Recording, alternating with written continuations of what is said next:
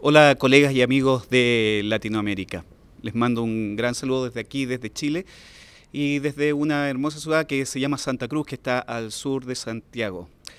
Me pidieron que hablara un poco de los retos que tenemos los oncólogos médicos y más bien la oncología a nivel latinoamericano.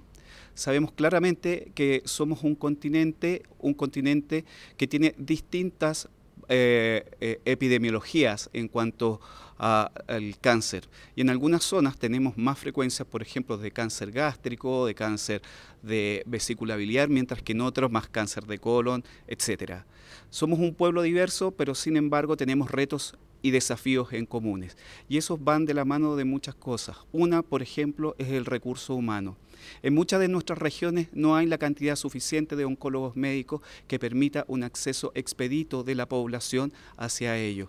Entonces, una de las cosas que tenemos que estar luchando constantemente es en eso, en la formación de capital humano, en la formación de oncólogos médicos y en el perfeccionamiento de nuestros colegas, cosa que hace sin duda gran, casi la mayoría de las sociedades latinoamericanas.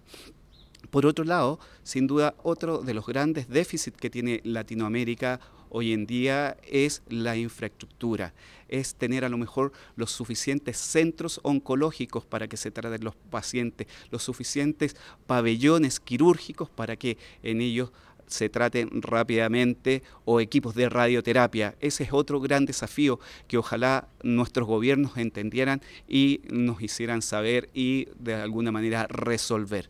Y por otro, el acceso a drogas. Cada vez tenemos drogas que son de más alto valor.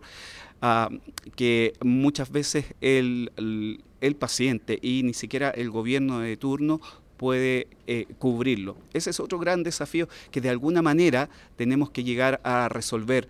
Un acuerdo con la industria farmacéutica, por ejemplo, u otra cosa, nos podría sin duda estar ayudando.